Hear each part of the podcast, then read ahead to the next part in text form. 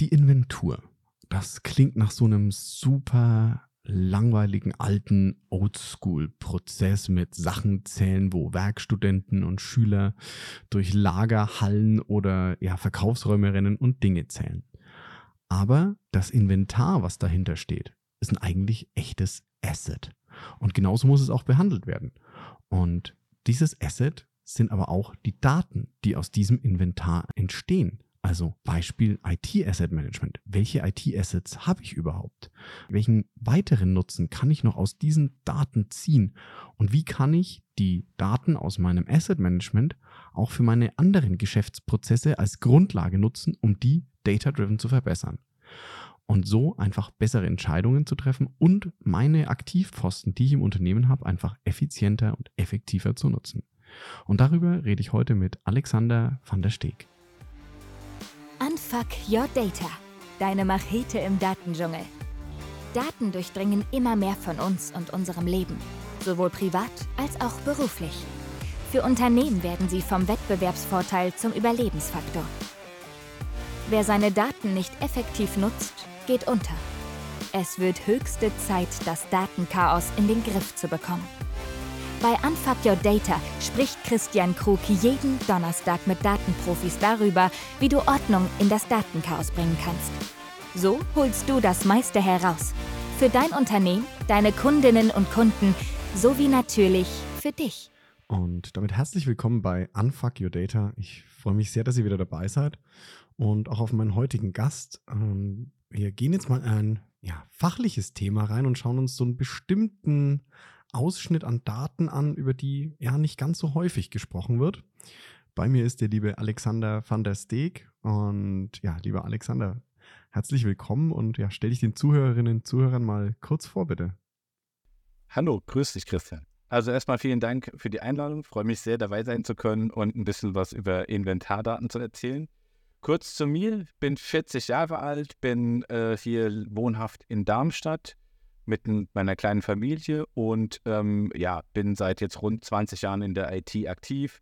Begonnen als ja, kleines Licht, Softwareentwickler in ja, klassischen Anwendungsbereich, also klassische Anwendungen im Java-Umfeld äh, begonnen.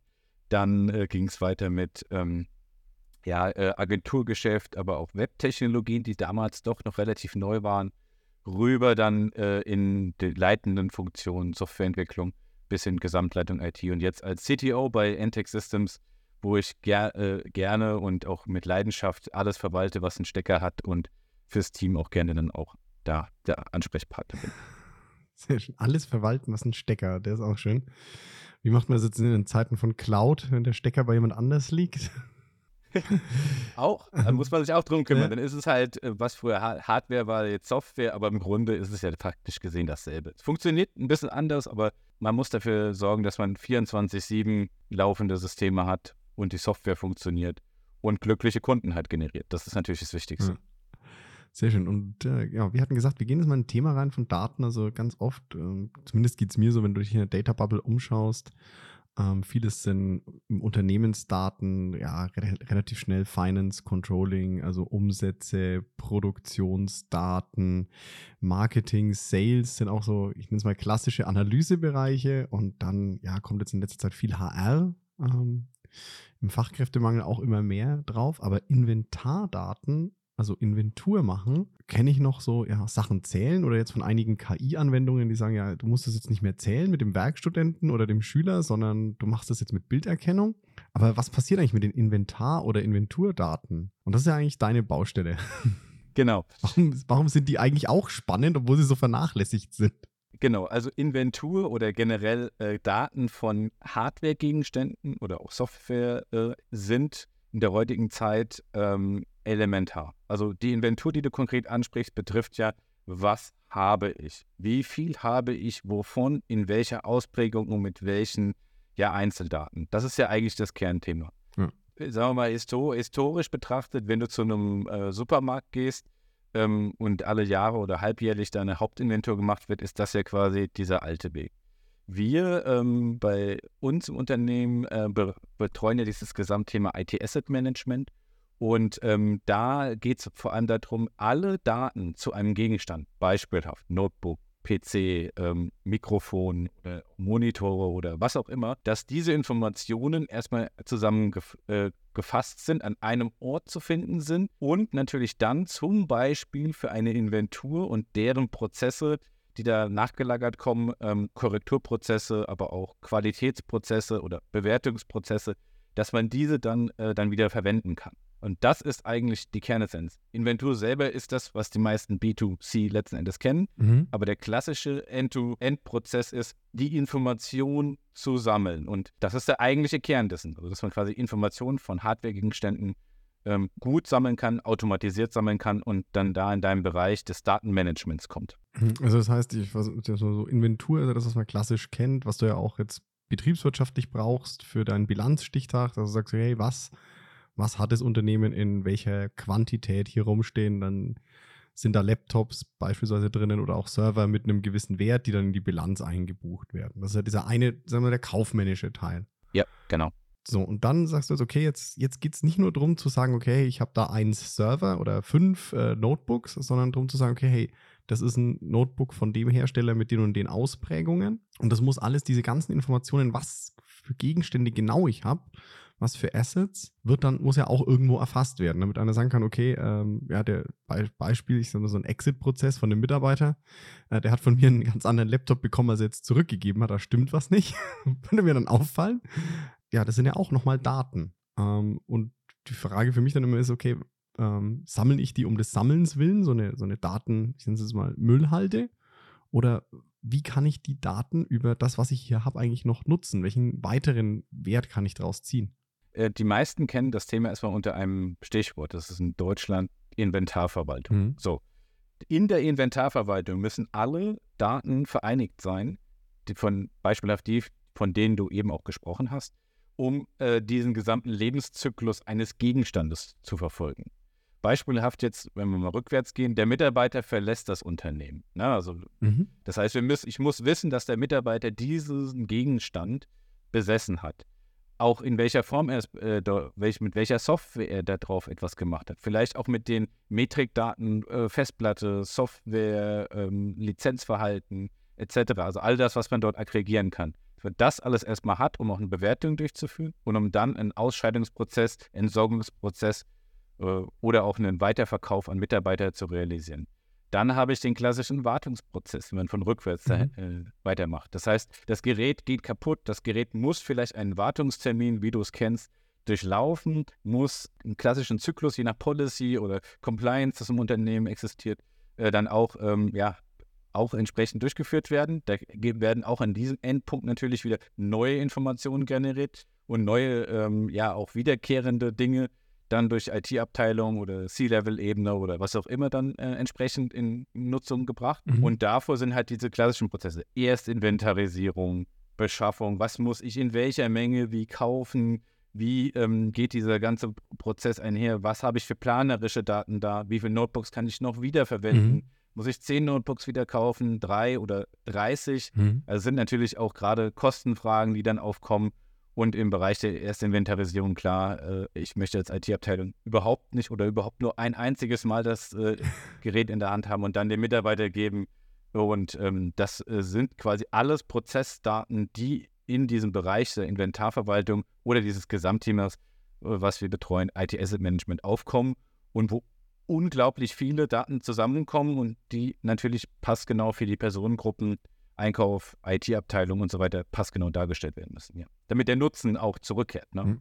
Ja, weil das, ist, was du gerade sagst, jetzt ist ja wieder, gehen wir mal raus aus diesem Silo-Denken, jetzt sagst du auch, natürlich, ich habe diese Inventarverwaltung, aber ich schaffe ja einen Mehrwert, indem ich dem Einkauf halt jetzt in dem Beispiel bessere Sachen besser oder genauer sagen kann, was brauchen wir eigentlich in nächster Zeit, was ist kaputt gegangen, was müsst ihr kaufen weil man Einkauf dann ja mit valideren Zahlen natürlich auch passgenauer einkaufen kann. Das jetzt nicht fünf, weil, ich sag mal, Laptops sind jetzt nicht wie Laptops sind jetzt nicht wie Rotwein, der besser wird, wenn ich ihn im Regal in den Keller lege oder mehr wert. Die sind eher so weniger wert in der Regel. Also das ist genau der Hintergrund. Also wir äh, bestreben, und das ist auch der Grundansatz dieses gesamten äh, Prozesses von der Beschaffung bis zu der Entsorgung, dass nicht nur IT-Abteilungen daran partizipieren, weil sie auch einen Großteil dieser Informationen halt schaffen, sondern klar, der Einkauf, mhm. logischerweise auch vielleicht jemand, der die Wartung durchführt. Überleg dir mal, eine Wartung von der Stromprüfung oder äh, Serverwartung und so weiter, das wird vielleicht auch von Fremdfirmen durchgeführt. Bis hin des, der Manager, der sagt, ich möchte jetzt meine Auswertung haben, da kommt jemand aus der Buchhaltung vorbei, möchte irgendwas wissen, ich ziehe mir dann diese Informationen, aggregiere die vielleicht noch mit anderen Daten, die auch noch woanders sind und ähm, schaffe damit einen, ja, einen Mehrwert in der gesamten Organisation, weil die Daten, das ist äh, auch unser Bestreben immer, mhm. äh, die müssen kursieren, die müssen innerhalb der Abteilungen ein florierendes Umfeld besitzen, damit jeder davon partizipiert, Qualität erhoben wird und das klassische Datenmanagement-Thema meiner Ansicht nach. Gehen wir nochmal rein, weil du hast ja auch gesagt, ne, so Sachen, jetzt Rückgabeprozesse und ähnliches. Ähm, also es ist ja hauptsächlich ja wirklich, wie du sagst, Asset Management, also das ich muss ja was investieren in die, das Inventar, was ich habe und möchte da was raushaben. Das heißt, ich versuche ja auch jetzt betriebswirtschaftlich zu sagen, ich möchte das Kapital, was ich habe, bestmöglich für das Unternehmen nutzen. Genau, so, so ist es. Also man muss schauen, in der heutigen Zeit, gerade in Deutschland, wir, wir, wir sind ja, wenn es um die IT geht, immer stark eingeprügelt. Ne? Hm. Geht äh, meistens weniger um Innovation, also auch nicht auch, auch im medialen Kontext, sondern es geht viel um Kostenreduktion. Ja. Wie kann ich das denn machen? Wie wird das denn aktuell gemanagt? Weil wir dann noch gleich hinkommen. Also traditionell gibt es super viele Firmen, die noch Excel nutzen. Ich weiß ja, wie deine Meinung zu Excel ist. ähm, und den Wiederverwendungswert oder dem Integrationsansatz in Prozesse und so weiter.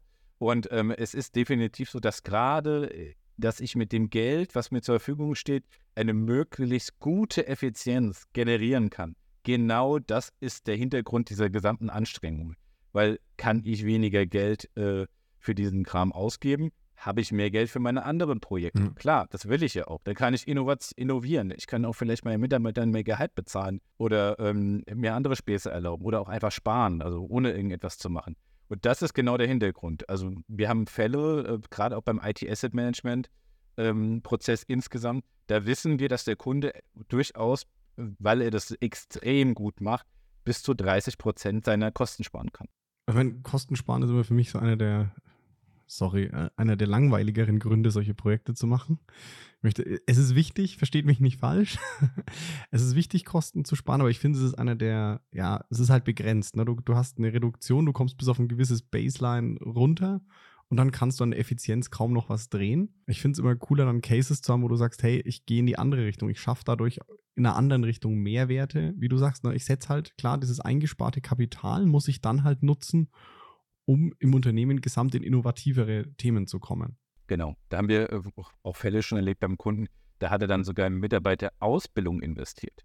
Mitarbeiterprojekte, die er die er dann quasi auch angestoßen hat. Das fand ich super interessant. Das Entscheidendste in dem ge gesamten Kontext, was ich immer nur wiedergeben kann, ist neben diesem Kostenreduktionsthema der Ansatz, gemeinschaftlich an diesen Prozessen zu arbeiten. Mhm. Das heißt also, ich gestalte mit dem, teilweise auch was in der Vergangenheit ja gab, aus dem Silo-Denken heraus eine kooperative Zusammenarbeit an Informationen zu einem Endgerät. Also sprich Laptop, äh, Monitore, ähm, was auch immer, kann aber auch zum Beispiel ein Büromöbel sein, kann aber auch äh, Zugangs- und Zutrittssysteme sein, also Security-Thema, mhm. kann aber auch alles Mögliche sein. All das, was ich irgendwie erfassen möchte, was einen betrieblichen Kontext mit einem gewissen ja, Kostengewichtung oder, oder Business-Prozessgewichtungspunkt besitzt, all das kann ich damit tun und damit erstmal ja, Schatten-IT beseitigen, überhaupt Transparenz erzeugen. Und wir sprechen häufig bei uns von dem 360-Grad-Blick auf die Daten. Mhm. Der Einkauf interessiert sich für was ganz anderes als die IT-Abteilung als, und selbst innerhalb der IT-Abteilung der Manager zum Systemadministrator, zum Analysten, zum äh, Security äh, Consultant und so weiter. Und dann hinten raus natürlich ähm, wiederum äh, im späteren Bereich die Buchhaltung, ganz anderen Blick auf die Daten, ganz andere Bewertungen, vielleicht Vertragsmanagement auch noch, weil Dokumente dann auch hochgeladen werden und so weiter. Ganz andere Blick drauf. Und da haben wir extrem spannende Szenarien schon gehabt, wo Unternehmen aus dem Nichts, ich nenne es jetzt erstmal so, also schlechte Excel-Qualität, da musste viel gemacht werden, mhm. ähm, hochgehoben werden mussten in diesen Bereich hinein, dass Daten überhaupt genutzbar sind und ja, dem zum Unternehmens, äh, ja, Prozess endlich ein, automatisch dazugehören. Das war schon sehr, sehr spannend, muss man sagen. Also das heißt, dass du dadurch auch, ähm, du sagst, ne, diese Automatisierung von Prozessen die ist ja erst möglich mit diesen, sag ich mal, mit der, mit der zentralen Datenbeschaffung. Wenn du sagst, okay, ich mache das alles in Excel und ich buche jeden Laptop jetzt in Excel ein und es fängt ein neuer Mitarbeiter an, dann kann ich gar nicht sagen, hey, HR hat den Vertrag unterschrieben, der ist eingestellt als Entwickler im Homeoffice, der bekommt automatisch einen Laptop mit mehr äh, RAM, weil er halt Entwicklertätigkeiten hat, die mehr RAM brauchen als jetzt jemand, der, sag ich jetzt mal, wirklich nur ein einfacheres Buchhaltungsprogramm als Anwender ausführt.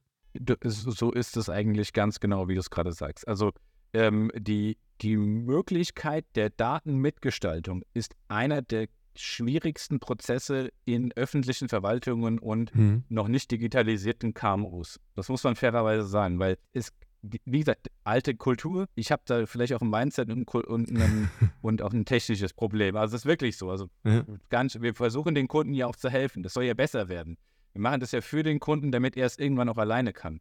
Und ähm, das ist, glaube ich, der wichtigste Punkt, dass sie dann verstehen, ich kann meine Daten anpassen, Datenmodelle hinzunehmen, Filter dazu nehmen, mir meine Datenmodell auf nachrangig auch später noch verändern und damit dann die Wirklichkeit, wie sie ist, also alle Informationen, die ich benötige, auf eventuelle Prozessinformationen zum Beispiel, all das in den Modellen und dem IT-Asset-Management abbilden zu können. Und das ist das Aller, Allerwichtigste. Und wenn das gelingt, wenn die Mitgestaltung der, zwischen den Abteilungen, zwischen Personen, die eigentlich schon zum Teil nicht miteinander arbeiten, gewährleistet ist, Daten besser werden, mhm. Datenkonsolidierungsprojekte, Migration am Anfang super gelingen und du die Prozesse gehoben bekommst, da sparst du Geld, alle sind glücklicher, es gibt weniger Stress, ähm, die IT ist nicht mehr so hoch überlastet. Wo, was ist das denn jetzt für ein Gerät? Ähm, es gibt Automatikprozesse, man kann IT-Service-Management beginnen und so weiter. Also das ist so der, der Wunderweg, den wir versuchen immer nahe zu bringen, der mit sehr viel Schmerz und Leid natürlich gepflastert ist. Und wenn du jetzt mal sagst, okay, du hast KMUs, nicht digitalisierte ähm, Behörden, bis hin zu Konzernen, wie, wie sah so die, deine Wahrnehmung vom Reifegrad? Also ich kenne es jetzt von, also von großen Konzernen, da ist schon sehr hoher Grad der wir, Digitalisierung und Automatisierung auch da. Nicht immer ganz barrierefrei, gebe ich auch zu. Ich habe auch noch relativ lange auf dem Laptop bei einem, bei einem Kunden gewartet. Ja, wie, wie ist so deine Wahrnehmung? Wo, wo stehen wir hier in Deutschland? Spannend. Also ich würde sagen, es ist äh, so, vol so volatil und so verschieden, wie man sich das irgendwie nur denken kann. Du sagst, es gibt Unternehmen, die groß sind und die sind digitalisiert. Ich bringe dagegen, es gibt große Unternehmen, die sind auch nicht digitalisiert oder nur sehr rudimentär. Äh, es gibt auch, äh, auch weil oft drüber geschunden wird und äh, die, die Leute, die Medien auch drüber natürlich ein bisschen herziehen, Verwaltungen sind oder Städte, Kreise und Kommunen sind auch sehr unterschiedlich digitalisiert. Das kann man auch nicht über einen Kamm scheren. Mhm. Aber es ist, ich würde sagen, wenn man von einem Schulnotenprinzip mal ausgeht, also eins als Bestes und sechs äh, dann halt quasi gar nichts, würde ich sagen, wir sind vielleicht bei einer Wohlwollen 3 plus. und ähm, äh, das, das ist äh, gar nicht so schlecht teilweise. Es gibt aber auch Ausreißer in den Einzelbereichen, da hast du vielleicht die fünf.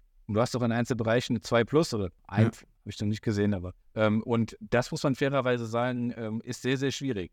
Ja, also was du sagst, ist, ne, es hängt halt nicht von der die Größe ist nicht der, der beste Indikator. Das finde ich immer ganz cool, weil auch, ja, ich sag mal, der Mittelstand und ähm, öffentliche Dienst in Deutschland, der oft gescholten wird als, ja, nee, die drucken noch E-Mails aus und heften die ab und fotografieren sie dann wieder. Ja? Das heißt, Digitalisierung bei denen, das ist, stimmt halt nicht überall. Und das finde ich die, deine Aussage echt schön zu sagen, hey, es liegt nicht an der Größe oder ob öffentlich, nicht öffentlich, es ist, es sind andere Faktoren, so die, das Mindset im Unternehmen und die Leute, die da arbeiten. Ja, absolut. Also ich habe auch mit, äh, äh mit Leuten zusammengearbeitet, die hatten schon Dashboards. Ne? Mhm. Du bist ja Experte da auch aus dem Bereich Dashboarding oder auch beim Power BI, äh, da gab es auch schon Dashboards, die ziehen sich Informationen raus. Die konnektieren uns auch als Lösung nur. Wir sammeln die Informationen, also unsere Spezialgebiete, und ziehen dann zum Beispiel aus diesem Tool heraus in ein anderes Tool die Daten zusammen. Also geile, geile Geschichte, weil mhm. die haben äh, unglaubliche Mehrwerte, weil es äh, ein Ökosystem ist mit, mit ich glaube, es waren zehn Systeme insgesamt.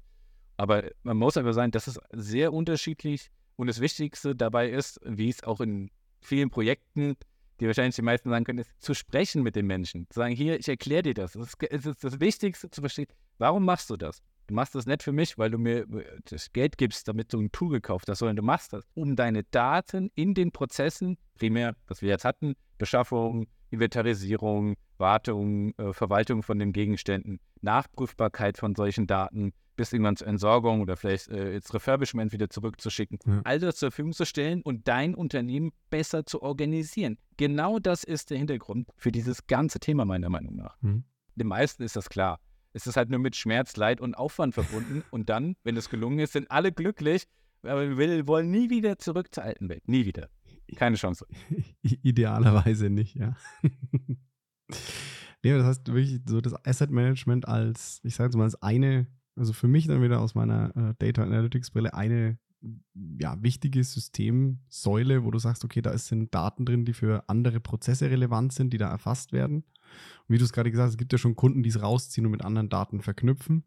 Das heißt aber auch, Daten sind da wieder die Grundlage für eine Prozessautomatisierung. Wenn ich nicht die Daten nicht habe, kann ich es nicht digital automatisieren. Genau. Wenn ich noch die Daten irgendwo per Hand eingeben muss, wenn ich noch irgendwo sagen muss, die, die Inventarnummer von dem äh, äh, Laptop, den der hat, die klebt auf dem Gerät und ist irgendwo in einem Aktenordner hinter, äh, hinter Alex da drinnen, ja, ähm, dann kann ich halt nicht automatisch, wenn jetzt, äh, keine Ahnung, ein Versetzungsschreiben, Kündigungsschreiben oder Wartungsende ist oder Retour von dem Gerät, kann ich nicht automatisch sagen, hey, gib den Laptop mit der Nummer zurück, sondern dann kann es nicht automatisieren, weil ich einfach die Datengrundlage nicht habe. Genau. Also Automatismen, also wir haben äh, auch sehr viel mit Benachrichtigungssystemen, also wie wird derjenige informiert, wenn Vertragsdaten auslaufen oder auch mit passendem Vorlauf, wann muss ich was kündigen, wann stehen Wartungen denn an, muss ich Termine organisieren mit Technikern, äh, mhm. ähm, genauso wie auch klassische Sachen wie, oh, mein, mein Lagerbestand unterläuft gewisse äh, Grenzwerte und solche Geschichten. All das geht nur, logischerweise,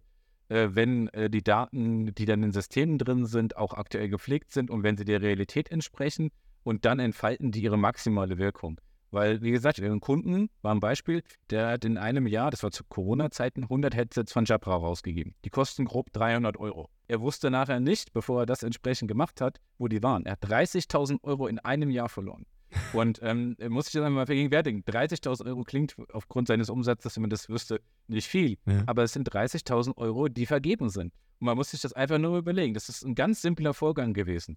Wie ist das dann erst bei Ge Geräten oder bei Gegenständen, die teuer sind? Fahrzeuge, im Bauunternehmen auch mal zum Beispiel, wenn man KMU-Beispiele mal nimmt. Ja. Der kostet ein Bagger 25.000 Euro in der billigsten Variante. Der gibt, oder, oder auch andere Schrau- oder Bohrmaschinen, also äh, kostet die Ausrüstung, die hinten im Wagen liegt, 100.000 Euro, mal, um das einfach mal wissen darlegen zu können. Mhm. Und dann entstehen auf einmal, ach so, das sind ja solch immense Anlagenwerte, gebuchte Werte. Aber es sind ja auch teilweise Vermögenskategorien, also Asset-Kategorien, die jetzt nicht klassisch Hardware sind, sondern andere. Aber das ist ja egal für die Unternehmen, ist agnostisch äh, in dem Fall. Und ähm, da siehst du einfach, dass man das den Leuten quasi in jedwedem Kontext erklären kann. Ihr müsst verstehen, wer was hat, in welcher Form, wo das ist damit jeder, der quasi in der Sekunde X, die dann später irgendwann kommt, die Informationen auf einem Bildschirm sieht. Ah, cool, ich sehe jetzt alles, ganz geile Sache, kann mir das anklicken, klick auf den Knopf, passenden Leute werden informiert und so weiter. All das wäre unmöglich. Ja, und jetzt, jetzt gehe ich nochmal rein, weil da finde ich, kommt ein spannendes Thema wo es Richtung Mehrwerte, wo es weg vom Einsparen geht, Richtung Mehrwerte. Äh, ich würde jetzt mal das Bauunternehmen nehmen, weil du hast ja gesagt, ne, so ein Bagger kostet ja in der kleinsten Variante 25.000 Euro. Ich nehme jetzt mal die, die Werkzeugausrüstung 100.000 Euro. Das heißt, ich habe da ja auch eine, ein limitiertes Set von diesen Baggern und von den Werkzeugen. Und wenn ich keine Ahnung habe, wo die gerade sind und wer die hat, dann kann ich ja jetzt die nächste Baustelle, ich kann ja jetzt nicht sagen, ja, der, der ist nächste Woche auf der Baustelle geplant. Wenn der Bauleiter jetzt äh, hier die, die, die Steffi braucht auf ihrer Baustelle äh, den Bagger und der Alex auf seiner und wir haben aber nur einen, dann sollte ich das planen können oder keine Ahnung, ne? bei einem ist es noch leicht. Wenn ich jetzt aber halt 50 oder 500 Bagger habe, dann sollte ich schon wissen, welcher Bagger wann wo ist und wer den braucht, weil ansonsten kann ich ja diese, da bin ich ja im Unternehmen wieder, sag ich, meine Kunden, die da ein Gebäude gebaut hätten, gerne gebaut hätten, die kann ich ja dann nicht zufriedenstellen, weil ich die Baustelle nicht rechtzeitig fertig bekomme, weil mir der Bagger fehlt. Genau, so wunderbar beschrieben. Äh, es ist quasi nur lösbar, indem du da einen Verleihprozess etablierst für bestimmte Gegenstände, die unter einer extremen Limitierung dann da leiden. Mhm. Das heißt, da buchen sich Leute äh, über das System äh, die passende Ware ein. Ein anderer kann das nicht zu der Zeit buchen. Es gibt Protokolle, also wirklich auch digital äh, unterschriebene Protokolle. Man kann sehen, wer was wann bekommen hat. Es gibt das immer, auch wenn das auch nicht ausgesprochen wird, auch mal nachhorchen. Punishment ist ja ein Thema auch dabei, ne? Oh, Also, dass du dann quasi den Leuten auch mal sagst, ne, hey, das funktioniert so nicht. Gibt ja trotzdem Richtlinien im Unternehmen, ne? ja. Klar. Und ähm, dann hast du natürlich ähm, äh, das größte Thema immer dabei, dass das ein geordneter Prozess ist. Du weißt, wann was zurückkommen sollte. Du weißt, wann es der nächste nehmen kann, wie die äh, Verteilung über das äh, Unternehmen aussieht und wie du damit was reinbekommst. Und, äh, und das ist jetzt auf der einen Seite, ich reite darauf rum, Kosten. Auf der anderen Seite ist das eine Mitarbeiterzufriedenheitssteigerung ohne Ende. Ja. Weil die Mitarbeiter sind extrem unzufrieden, wenn sie mit schlechtem Werkzeug oder schlechten Notebooks oder schlechten Geräten arbeiten müssen. Kannst du das einfach nochmal ganz laut wiederholen? Ja, klar. Sag das bitte nochmal. Ich finde das so wichtig. Das ist so eine wichtige Message. Ja, ma Mache ich auf jeden Fall. Also die Mitarbeiterzufriedenheit ist auch maßgeblich davon getriggert, äh, dass äh, ja, Arbeitsmittel sachgerecht und passend zur Verfügung stehen. Das muss man fairerweise sagen. Und ein Mitarbeiter, der heutzutage auf sein Arbeitsmittel warten muss oder qualitativ schlechtes Essen zurückbekommt, der wird sagen, in welchem Unternehmen arbeite ich denn hier? Na, das ist ein riesiges Thema meiner Meinung nach. Und das ist, ob das Baubranche ist, IT, wir haben jetzt auch im Anlagenbau oder auch in anderen Bereichen oder auch bei, äh, auch bei in dem öffentlichen Bereich, bei Schulen zum Beispiel, da sind iPads kaputt und so weiter, ist überall exakt die identische Erwartungshaltung. Ja, aber das, ich finde das so wichtig, dass du das auch nochmal ansprichst, dass es halt einfach auf die äh, Zufriedenheit der Mitarbeiter einzählt, dass sie vernünftiges Equipment haben und das auch zur Verfügung haben, wenn sie es brauchen. Also es gab mal eine Umfrage, ich meine von Gartner, ich will Nagel oder McKinsey, nagel mich bitte nicht fest. Ich meine sogar, das war teilweise ein, in dem unteren Segment ein äh, Kündigungsgrund. Also das heißt, Leute kündigen, weil ihr Laptop oder ihr, ihr Werkzeug einfach, weil sie kein vernünftiges Werkzeug bekommen, um ihre Arbeit zu machen, sondern dann gehe ich lieber woanders hin, wo ich ein anständiges Werkzeug bekomme. Als Beispiel, es war einer der niederschwelligen Gründe, aber auf der anderen Seite, es war einer der Gründe. Und auf der anderen Seite läuft es ja genauso. Das war ja dann wahrscheinlich nicht ein einmaliger Vorfall, sondern wiederkehrend, weil die Prozesse und deren Hygiene einfach nicht so in der Art waren, wie man sich das gewünscht hätte. Und äh, wenn du dann, keine Ahnung, f- von einem Jahr betrachtet, ein paar Tage, vielleicht eine Woche oder länger, immer wieder dann dieses Problem hast und auch Reibereien vielleicht dadurch, kann das ein Argument sein. Also Ja. das immer so viel dazu. Das ist, hat einen Ausstrahlungseffekt, dieses gesamte Thema Daten und wie du sie nutzen kannst äh, auch aufgrund dessen, was du ja schon bei anderen Themen hattest in deinem Podcast, äh, das kann man gar nicht mehr begrenzen. Jetzt komme ich nochmal wieder auf diese Vernetzung zurück, weil gerade in dem IT-Asset-Management, wenn du jetzt sagst, hey, Mitarbeitende beschweren sich halt über ihr, ne, da, da wird ja ein IT-Ticket aufgemacht, wenn ein Laptop Probleme macht beispielsweise oder wenn der eine, sag ich mal, regelmäßig mit der Her ich möchte jetzt kein Hersteller-Bashing machen, deswegen sage ich mal mit äh, von einem Hersteller, sondern der kriegt immer die, äh, weiß gar nicht, was es nicht gibt an Farbe. Sonst kriege ich ja noch äh, irgendwie klar gesagt, ne, immer diese, ähm, ja, sag ich jetzt mal, lila, die lila Akkuschrauber gehen immer schnell kaputt, die von dem lila Hersteller. Ich glaube, da gibt es keinen, ich hoffe, es gibt keinen. Oder die Akkuschrauber gehen ständig kaputt und du weißt gar nicht, welche das sind. Na, dann kannst du auch keine Rückschlüsse ziehen. Wenn du jetzt aber weißt, hey, ich habe von dem Hersteller, ähm, also der Mitarbeitende muss diesen Laptop haben und ich sehe dann ein Muster und sage, okay, hey, dieses eine Modell von meinem Hersteller, von dem- meinem Notebook-Hersteller oder diese eine Serie von, von meinem äh, Akkuschrauberhersteller ist einfach, führt zu mehr Beschwerden. Und dann kann ich auch mal zum Hersteller gehen und sagen, hey, pass mal auf, mit dem Ding habe ich ständig Probleme, mach was. Ja. Aber wenn ich die Daten gar nicht habe, mit welchem, dann sage ich nur, ja, okay, der ist genervt, genervt von seinem Laptop. Aber wenn ich gar nicht weiß, welchen Laptop er hat, dann stehe ich da und sage, ja, schade für dich. Ja, auch ein mega Beispiel, äh, wie man dann quasi so Masseninformationen aggregiert wieder nehmen kann, weil man, man kauft ja als Unternehmen meistens das Standardmodell. Ja. Und dann weiß man schon von diesen Modellen, okay, die eine Serie war jetzt gut, die andere schlecht. Ob die Informationen jeweilig zurückgeführt werden, äh, würde ich fast ein bisschen Abrede stellen, kann aber passieren. Wäre eine super Information für den Hersteller zumindest.